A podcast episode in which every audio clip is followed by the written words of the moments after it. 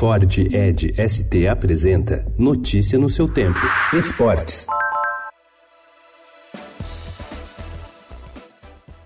De acordo com a Prefeitura de São Paulo, a receita do Pacaembu no ano passado foi de 2,7 milhões de reais e os gastos foram de 9 milhões, ou seja, um prejuízo de 6,3 milhões. A concessionária Alegra Pacaembu, que será responsável pelo estádio pelos próximos 35 anos, promete um salto financeiro superior a 100 milhões de reais. É o que calcula Eduardo Barella, líder do consórcio, em entrevista exclusiva ao Estadão. Ele prevê investimento de 300 milhões de reais nas obras obras, que começam no ano que vem e duram por volta de dois anos. O novo Pacaembu será inaugurado em julho de 2022. Durante as obras, a arena ficará fechada.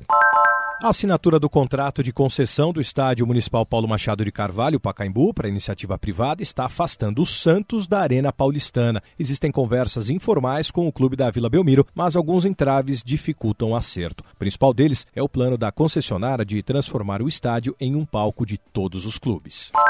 Fernando Diniz iniciou ontem sua trajetória no São Paulo resgatando o passado do clube. Ele se apresentou ao elenco pela manhã, comandou o treino fechado no CT Barra Funda e concedeu entrevista antes da viagem ao Rio de Janeiro, onde a equipe enfrenta hoje o Flamengo no Maracanã. Diniz já estará à frente da equipe. Ao lado do diretor executivo de futebol, Raí, o técnico disse que assumir o São Paulo é o auge da carreira dele. Minha carreira está evoluindo, da onde eu saí. Os times que eu venho pegando, principalmente do ano passado para cá, tive no Atlético, no Fluminense, agora o São Paulo. É o auge da minha carreira até agora. Espero de fato poder corresponder à expectativa de todos, a minha própria também, e fazer com que os jogadores joguem bem, que conquiste as vitórias que todos querem e que cative o torcedor jogando de uma maneira bonita.